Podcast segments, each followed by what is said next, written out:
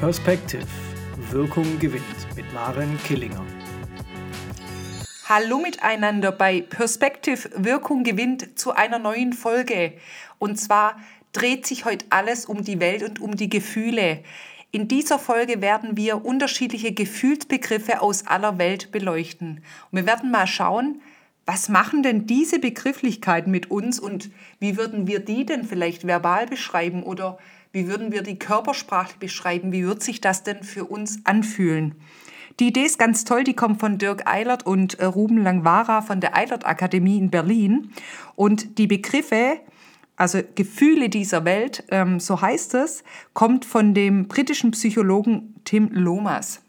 Und ich muss mich vorab schon entschuldigen, weil ich nicht weiß, ob ich die Begriffe richtig aussprechen werde. Wir fangen mal mit einem Begriff, einem Gefühlsbegriff aus Finnland an. So, und Achtung, der heißt folgendermaßen Hypityntytys. Hypityntytys. So, vielleicht weiß jetzt jemand von euch, was das für ein Begriff ist. Vielleicht hört auch gleich jemand, der den Begriff kennt und sagt, Maren, total falsch ausgesprochen, was sicherlich der Fall ist. Aber habt ihr eine Idee, was dieses Gefühl sagen, also beziehungsweise aussagen könnte? Hm. Also mir ging es am Anfang so, ich dachte, ich habe überhaupt keine Ahnung. Also damit kann ich gar nichts anfangen. Hypitynitydys. So, und ähm, die Beschreibung dazu ist folgende. Wörtlich Federkissenzufriedenheit also das wohlige und entspannende Gefühl, sich auf eine gemütliche Sitzmöglichkeit zu setzen, wie zum Beispiel ein Sofa, eine Couch, ein Sitzkissen. Also eine Federkissenzufriedenheit.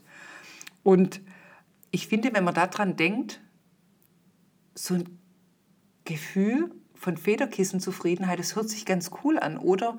Wie würden wir das denn verbalisieren oder was würdet ihr denn dazu sagen? gemütliches Kuschelsitzgefühl oder vielleicht auch Entspannungssitzgefühl, vielleicht auch was ganz anderes. Also ihr seid herzlich eingeladen, mir eure Begriffe dazu, eure Verbalisierung dazu, wie ihr es benennen würdet, gerne zu schicken. Also ich bin sehr gespannt. Und wenn wir jetzt mal anschauen, wie könnte sich das denn anfühlen? Also stellt euch mal die Situation vor, ihr sitzt wirklich ganz gemütlich in einem super, mega entspannten, schönen, bequemen Sofa oder in so einem schönen Sitzsack, also der wirklich bequem ist. Wie fühlt sich das denn an? Also wenn ihr auch in dem Moment euch bewusst werdet, boah, ach, wie gemütlich und ach, das fühlt sich toll an. Was macht es denn körpersprachlich mit uns? Also erzeugt es bei euch Wärme, vielleicht ein Kribbeln, ein Schauer, der euch vielleicht über den Rücken läuft oder einfach nur ein Grinsen im Gesicht, eine Zufriedenheit, eine Muskelentspannung vielleicht. Also was für Körpergefühle kommen denn da bei euch, wenn ihr euch in diese Situation mal reinversetzt? Vielleicht sagen jetzt auch manche, hm, ganz ehrlich, Maren, dieses Gefühl habe ich sehr selten, weil ich eigentlich eher immer auf Trab bin, unterwegs, immer in Action und weniger entspanne. Ja, ähm, kann ich nachvollziehen. Ich bin ja auch eher diejenige, die mehr in Aktion lebt wie in Entspannung. Aber es gibt ja immer mal wieder doch auch Momente, in denen wir so in uns gehen und ähm, entspannt irgendwo sitzen und vielleicht auch wirklich mal einfach durchatmen. Also lasst mich es gerne mal wissen. Ich finde, es ist ein ganz, ganz tolles Wort, stammt aus Finnland und ähm, eine Federkissenzufriedenheit, das gefällt mir. Hypitynitydys oder so ähnlich. Wenn jemand aus Finnland kommt ähm, und auch weiß, wie man es richtig ausspricht, ihr dürft mich gern anschreiben und mich korrigieren. Ich bin da sehr offen. Wie gesagt, ähm, ich gebe auch keine Garantie, dass ich das richtig ausspreche. So, fünf Begriffe machen wir heute. Wir ziehen weiter nach Schottland. Kurklev. Kurklev, was könnte das denn bedeuten? Ich vermute, dass man es Kurklev ausspricht. Ne? Ich weiß es allerdings nicht. So, was ist es denn? Und das finde ich auch echt eine schöne Beschreibung. Das belebende Gefühl, wenn man in kaltes Wasser eintaucht. So, jetzt sagen manche, uh, ganz ehrlich, wenn ich da dran denke, dann schüttelt es mich, dann ist mir es eher kalt. Brrr.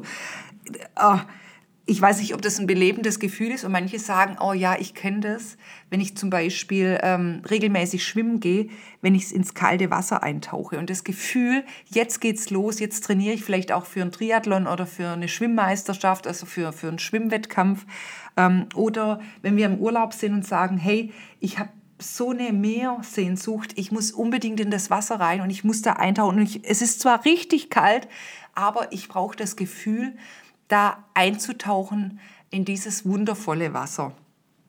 Auch hier wieder, wie würdet ihr das denn vielleicht verbal beschreiben? Also, was könnte man denn dazu sagen?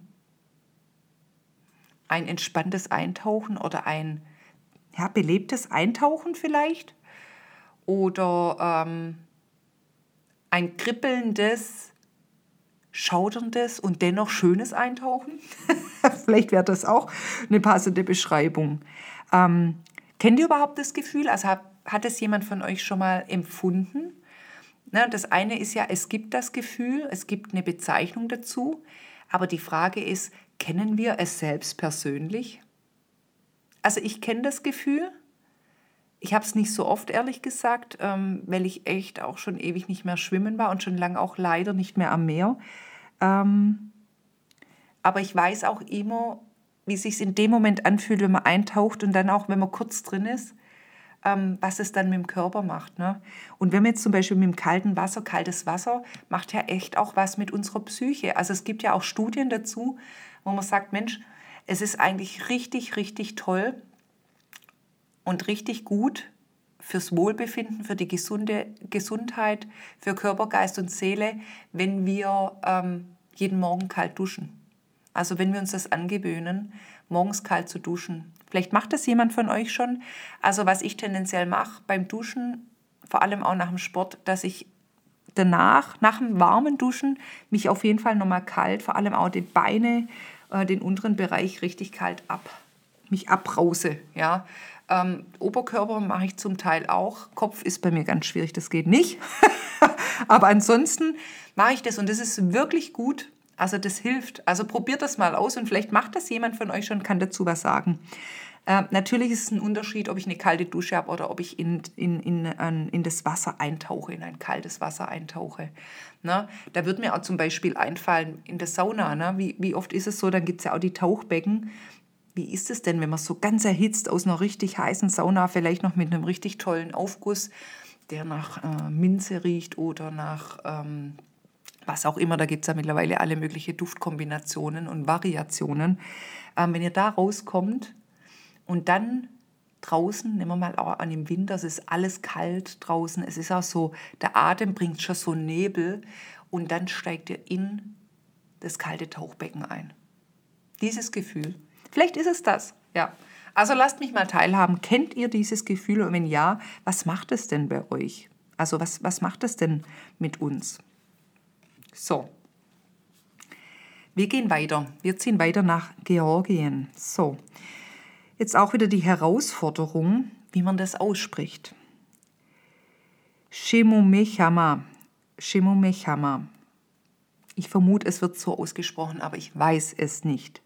Spürt mal rein, Shemomechama. Was könnte das denn bedeuten? Na, jetzt gibt es vielleicht manche von euch, die aus Georgien kommen, die sagen, Maren, total falsch ausgesprochen, aber wir wissen, was du meinst oder richtig ausgesprochen und ja, wir kennen das Gefühl.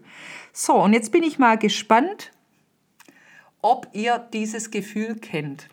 Ich würde jetzt mal vorab ganz frech behaupten, ich bin überzeugt davon, dass jeder von uns dieses Gefühl kennt. Also ich glaube, es gibt ganz, ganz wenig Menschen, die dieses Gefühl nicht kennen. Und das zeigt uns eigentlich auch wieder, dass es uns schon gut geht. So, aus Genuss über den Punkt des Sättigungsgefühls hinaus essen.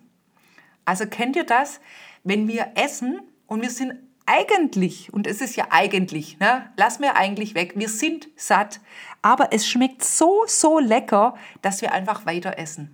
Und wir genießen es, weil es so gut ist, weil es auf der Zunge zergeht oder weil die Kombination einfach so super ist oder die Gewürze, ähm, weil das einfach ein Essen ist, was uns, oh, wow, mega beflügelt und wir haben schon genug gegessen und wir essen aber weiter, weil es einfach so gut ist. Und was passiert danach? Wir fühlen uns so, so satt. Kennt ihr das Gefühl? Ähm, einerseits die, oh, ich genieße es so und ich ziehe das so in mir, ja, in mir, also ich ziehe so in mir rein. Wäre jetzt auch eine interessante ähm, Benennung dazu, aber zu sagen, ich, ich genieße es so und ich esse es so genüsslich und aber nachher geht es mir echt, boah, wenn man so satt ist, man ist übersättigt und andererseits ist man irgendwie auch glücklich. Also wie fühlt sich das denn für euch an? Würdet ihr sagen, ja, okay, glücklich oder eher, boah, nee, ich bereue es total, dass ich das gemacht habe, weil jetzt geht es mir richtig schlecht. Also wäre das Gefühl für euch eher ähm, positiv bewertet oder negativ bewertet? Also eher, dass ihr sagt, ja, voll toll, das hat sich gelohnt, deswegen, dass es mir äh, jetzt vielleicht nicht so gut geht. Ähm, oder eher, boah, nee, ähm, hört doch einfach rechtzeitig auf zu essen.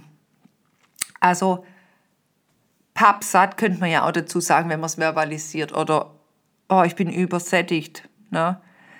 Ähm, ich erinnere mich noch, vor Jahren hat man doch ähm, auch ein Wort gesucht, wenn man praktisch genügend getrunken hat und auch da satt ist. Und es hieß damals Sit. Also da hat man sich für ein Wort geeinigt, da hat man das gesucht. Das ist schon jahrelang her. Ich weiß nicht, vielleicht kann sich jemand von euch auch daran erinnern. Und da hat man immer gesagt, ich bin Sit und satt. Und ich weiß gar nicht, ob sich das so richtig eingebürgert hat. Sagt mir mal, kennt ihr das Wort und nutzt ihr das? Also ich nutze es tatsächlich sehr, sehr selten. Ist mir jetzt gerade nur eingefallen, weil, weil wir von Sättigung sprechen. Aber kennt ihr das Gefühl, übersättigt zu sein, weil es einfach aus Genuss raus so, so gut war? Also ich kenne es. Ja, ich bin gespannt, was ihr dazu sagt. So, wir haben noch zwei weitere. So, wir sind in China. Und auch hier ähm, bin ich froh, dass was dazu dran steht und nicht nur die Zeichen sind, weil sonst könnte ich gar nichts dazu sagen und sprechen. Und ich weiß jetzt auch nicht, ob ich es richtig ausspreche. Yuan Bei. Yuan Bei. Kann aber auch anders ausgesprochen werden. So. Über dem A ist, ist so ein, ein, schräger Strich und über dem E auch, aber beide in, in unterschiedliche Richtungen. Deshalb weiß ich nicht, wie die Betonung ist. Ich kann leider kein Chinesisch. Und ich bewundere jeden, der Chinesisch lernt und der auch das ähm, dann beherrscht. Also ich stelle mir das unheimlich schwierig vor. Vielleicht ist ja jemand von euch dabei, der Chinesisch gelernt hat und das auch sprechen und schreiben kann. Lasst mich das mal gerne wissen, weil ähm, da ziehe ich wirklich den Hut davor. Wahnsinn. So, also was heißt Yuan Bi? Was könnte das bedeuten? So, und jetzt Achtung. Das angenehme Gefühl nach einer vollkommen erfolgreich durchgeführten Aufgabe. So, und ich würde jetzt mal behaupten, jeder von uns hat schon mal eine Aufgabe erfolgreich durchgeführt. Egal was es war. So, und hier es ja einer vollkommen erfolgreich durchgeführten Aufgabe. Ne?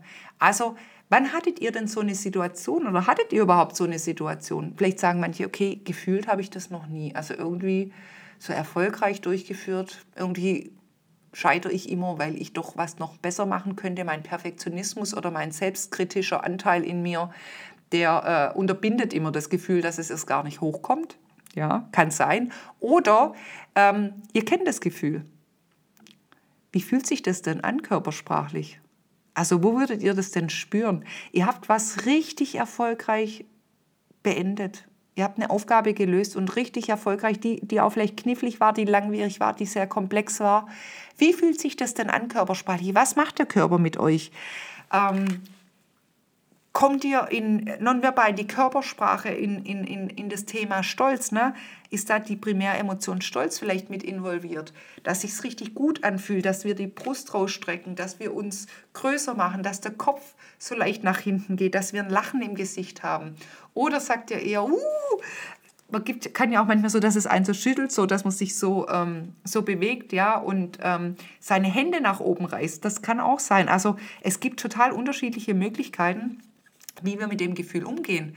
Und was auch interessant ist und vielleicht auch ein bisschen traurig, wie oft passiert es, dass wir Dinge wirklich beenden und auch erfolgreich beenden, aber wir so in unserem Alltagsstress sind, dass wir den Erfolg gar nicht feiern. Und mit feiern meine ich nicht immer, dass wir eine große Party machen sollten, aber mir fällt es in ganz vielen Firmen auf und ich kenne das selber auch von mir. Wir haben eine große Herausforderung, wir haben ein Riesenprojekt, was uns wirklich auch viel Schweiß und vielleicht auch manchmal viele schlaflose Nächte und viele Gedanken kostet. Wir schließen es erfolgreich ab und dann ganz kurz, ach ja, toll, und dann ist es erledigt. Na, ich ich habe manchmal das Gefühl, wir sind in so einer ähm, Welt, oder wir befinden uns oft, und das ist natürlich auch eine Entscheidung und aber auch je nach Umgebung ähm, vielleicht auch so gewollt, gewünscht, wo es nur darum geht, jetzt das nächste Thema und noch besser werden und noch höher, noch schneller, noch weiter, noch mehr erreichen und ab zum nächsten Thema, dass wir gar nicht durchatmen können und auch mal so richtig schön reflektieren, hey, geil, ich habe die Aufgabe richtig gut geschafft, ich bin da richtig erfolgreich und es hat mir total viel Spaß gemacht. Und ich habe es erfolgreich gerockt mit all den Herausforderungen. Ich habe es hinbekommen, ich habe es zeitlich hinbekommen. Das heißt, ich habe mich wirklich auch so ähm, selbst gemanagt und so ein gutes Zeitmanagement gehabt und auch so eine gute qualitative Arbeit abgeliefert, dass ich die Aufgabe richtig erfolgreich, also vollkommen erfolgreich umgesetzt habe. Das ist so ein tolles Gefühl. Und dem da mal Raum zu geben und es auch mal zu würdigen, das hilft uns auch für unser positives Mindset und einfach auch aus der Erfahrung lernen und das auch vielleicht mitnehmen für andere Situationen. Hey, ich weiß, was ich kann. Und auch vielleicht mal fünf Grad sein lassen und nicht wieder schauen, was hätten wir noch besser machen können. Ich glaube, es gibt immer Thematiken, die man noch besser machen kann. Aber die Frage ist es, wie viel Perfektion braucht es? Und sind wir Menschen überhaupt dafür gemacht, um perfekt zu sein? Und unsere Natur eigentlich nicht, oder? Also ich habe auch eine starke Perfektion in mir, habe die aber wirklich über Jahre jetzt auch schon ähm, reduzieren können in bestimmten Bereichen, auch mit einer bewussten Entscheidung zu sagen, hey, perfekt ist auch irgendwie vielleicht manchmal langweilig. Ja, manchmal ist es geil und macht auch echt Bock. Ähm, aber manchmal hilft es einfach auch, die Dinge zu sagen, was ist überhaupt perfekt? Muss es perfekt sein? Und ähm, auch mal den selbstkritischen Anteil in uns mal abschalten und sagen, nein, jetzt nicht. Das dient mir gerade nicht. Ich stehe dafür nicht zur Verfügung. Ja, ich habe das jetzt gerockt und es war erfolgreich und Haken dran und jetzt feiere ich mich dafür, weil es wirklich auch cool war und das gewürdigt werden darf, was ich da oder was wir da auch als Team geleistet haben. Ja, Yuan Bei China. Also das angenehme Gefühl nach einer vollkommen erfolgreich durchgeführten Aufgabe. Ne? Und da steckt ja wirklich viel auch dahinter. Wie gut bin ich im Zeitmanagement? Wie gut bin ich in der Selbstorganisation? Wie gut bin ich in meiner Wahrnehmung? Also bin ich mir bewusst, wie ich an verschiedene Aufgaben und Themen rangehe? Da spielt ja auch das Thema Aufschieberitis zum Beispiel ein, eine Rolle. Also vielleicht kennt ihr das ja. Ähm, es gibt bestimmte Aufgaben, die machen uns nicht so viel Spaß und dann schieben wir die gerne. Manche sagen, nee, alles, was mir keinen Spaß macht, mache ich sofort, dann habe ich es weg, was eine sehr gute Entscheidung ist und andere schieben es. Und was passiert, wenn wir es schieben? Ähm, es wird dadurch nicht besser und unbewusst wirkt es trotzdem immer. Also das heißt, auch wenn es wir präsent nicht im Kopf haben, ist es unbewusst immer da. Und äh, das zerrt unheimlich Energie. Also deshalb auch die Frage, wie gehen wir an sowas ran, da mal zu reflektieren, wie arbeite ich denn und arbeite ich aufgabenspezifisch oder nach Thema, also nach, nach, bestimmten Thematiken oder ähm, wie gehe ich denn an meine Arbeit ran? Habe ich eine Liste oder mache ich einfach mal Gefühl, was jetzt so morgens rankommt? Habe ich eine To-Do-Liste oder arbeite ich ab nach Themen, die reinkommen, also nach äh, Datum? Kommt ja auch immer darauf an, in welchem Bereich bin ich unterwegs, was ist meine Aufgabe, wo arbeite ich. Ne? Wenn ich in einem Bereich bin, wenn da was brennt, weil was nicht funktioniert, also mit brennt meint, dass ähm, irgendwas eilig ist, ähm, dann ist natürlich das Thema, das, was als erstes ähm, höchste Priorität hat, wird auch als erstes bearbeitet nur hier mal, also einfach als kleine Reflexion oder als kleiner Gedankenmerker, überlegt euch mal, wie geht ihr mit sowas um? Also wie geht ihr denn an Aufgaben ran? Ich finde es unheimlich spannend, interessant, weil ich davon überzeugt bin, wenn wir mal unsere Arbeitsweise und unsere Gewohnheiten und Muster reflektieren, können wir bestimmt in manche Dinge besser werden. Manchmal verschwenden wir auch ein bisschen Zeit. Ne? Das hört man zwar nicht gern, aber wenn wir ehrlich sind, gibt es vielleicht doch manchmal Thematiken, ähm, die wir echt besser rangehen, also besser angehen könnten, ja, also die wir, die wir besser gestalten können. So, denkt mal drüber nach. ich habe da für mich mittlerweile ganz coole Techniken entdeckt und äh, weiß, wie ich mich ganz gut strukturieren kann. Und ähm, meine Aufschieberitis hat sich auch ähm, in vielen Thematiken aufgelöst. oder auch verbessert. Also ich habe natürlich immer noch manche Themen, die ich nicht so gern mache und da merke ich auch, dass immer mein, mein innerer Schweinehund sagt, lass es liegen, da hast eh keinen Bock drauf. Ja? Und den versuche ich dann immer wieder auszutricksen und mir geht es dann tatsächlich, auch wenn ich es mache, echt besser. Und oftmals ist es auch gar nicht so schlimm, die Aufgabe zu machen. Also daher die Einladung an euch, denkt da mal drüber nach und ähm, wie gesagt, dann sind wir beim Gefühl Yuan Bei. So, wir gehen nach Schweden. Unsere letzte Begrifflichkeit für heute. Ähm, bin ich jetzt auch gespannt, ob ich es richtig ausspreche. Ich freue mich über jegliche ähm, Hinweise, wie ich es richtig ausdrücken kann, natürlich. Smultronstelle. Smultronstelle. So, Smultronstelle. Was könnte das denn heißen? Was für ein Gefühl könnte denn hinter diesem Begriff stecken? Und ich muss euch sagen, ich habe ich hab den ja auch mitunter bewusst ausgewählt, weil ich das echt einen schönen Begriff finde. Und ich finde es so toll, wie man aus bestimmten Situationen ähm, ein, so ein tolles, einen tollen Begriff finden kann. Also ich finde, wir haben ja auch schon ganz viele tolle Begriffe, aber es fasziniert mich immer wieder, wie andere Länder auch an unterschiedliche Begriffe rangehen. So, Smultronstelle. Was könnte das denn heißen? Die Übersetzung ist ein Ort, an den eine Person immer wieder zurückkehren möchte, um sich selbst zu finden und an dem sie sich auch besonders wohl fühlt. Also habt ihr Orte, an die ihr gerne geht, die was mit euch machen? Also die euch vielleicht Ruhe bringen, die euch Zeit zum Nachdenken, zum Reflektieren bringen, die euch ähm, helfen, um euch weiterzuentwickeln. Ich kenne ich kenn viele Menschen, die verschiedene Orte haben, an denen sie gerne sind und die für sie so heilige Orte sind. Also Orte, wo sie merken, hey, hier habe ich eine richtig gute Energie. Ich kenne eine Person, die ist ähm, immer, die schreibt Bücher ne? und die schreibt es immer auf Kreta, ne? weil sie da einfach die Energie hat und da gut schreiben kann dann gibt es Menschen, die gern, die gehen vielleicht gern in, in ein Kloster oder die gehen bewusst ähm, in die Natur. Ja, wie viele Menschen gehen in den Wald, um dort abzuschalten, um ähm, Ruhe zu finden, um vielleicht über Dinge nachzudenken. Ähm, dann gibt es Menschen, die sagen, Mensch, ich setze mich gern ähm, irgendwo hin, wo ich einen Weitblick habe, weil es mich dazu einlädt, auch meine Gedanken weiter zuzulassen. Also mit weiter, also mein Blickwinkel, meine Perspektive zu erweitern. Manche sagen auch, Mensch, ich, ich muss einfach aufs Wasser schauen. Das, wenn ich am Wasser bin, das ist für mich ein Ort, da möchte ich immer wieder hin, weil der ganz viel mit mir macht. Wenn es mir mal schlecht geht oder ich auch ähm, eine, eine schwierige Zeit hinter mir hatte, dann äh, gehe ich ans Wasser, weil das Wasser beruhigt mich. Das Wasser lässt mich auch ganz gut reflektieren und lässt auch meine Seele heilen. Also Orte können ja auch sehr, sehr heilsam sein. Ich finde auch zum Beispiel alte Gemäuer, so alte Burgen und Schlösser haben auch eine unheimliche, kräftige Energie. Also das macht auch was mit einem. Und da die Frage an euch, habt ihr einen Ort oder kennt ihr einen Ort, der für euch auch so, so positiv ist, wo ihr sagt, hey, da fühle ich mich ganz besonders wohl und da, ähm, da finde ich mich selber, da möchte ich hin, da möchte ich immer wieder hin. Und wenn ihr, wenn ihr einen Ort habt, schreibt mir gern mal und verratet mir euren Ort oder schickt mir mal ein Bild. Ich würde mich total freuen.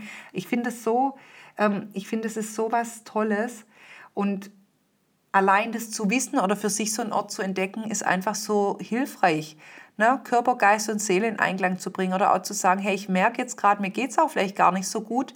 Ich ähm, gehe dort jetzt hin, auch um mal wieder Kraft zu tanken oder ich gehe dort auch mal hin, um neue Ideen zu zu generieren. Oder ich gehe dorthin, um einfach mal ein paar Dinge zu reflektieren, weil ich dort die, die passende Ruhe oder die passende Energie habe. Wie würdet ihr das vielleicht auch verbalisieren? Also was könnte man denn da dazu sagen? Ähm, Wohlfühlort würden wahrscheinlich viele sagen. Oder mein, mein Ort, mein Platz. Ne? Mein Schatz sagen auch vielleicht viele. Also das ist mein Schatz, also weil es so wertvoll ist, dorthin zu gehen.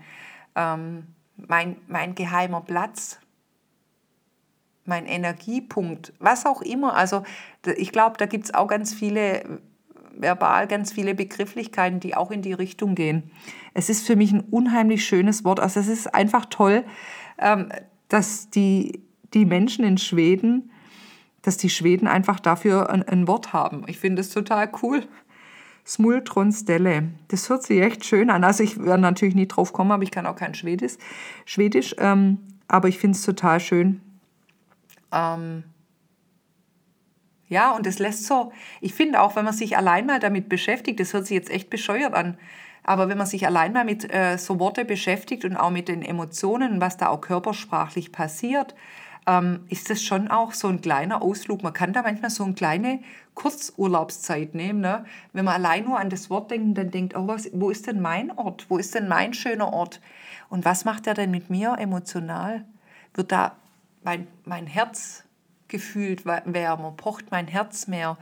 Geht vielleicht... Ähm, dass mein Oxytocinspiegel erhöht wird. Also habe ich da äh, mein Glückshormon, das in dem Ort praktisch ähm, mehr befeuert wird?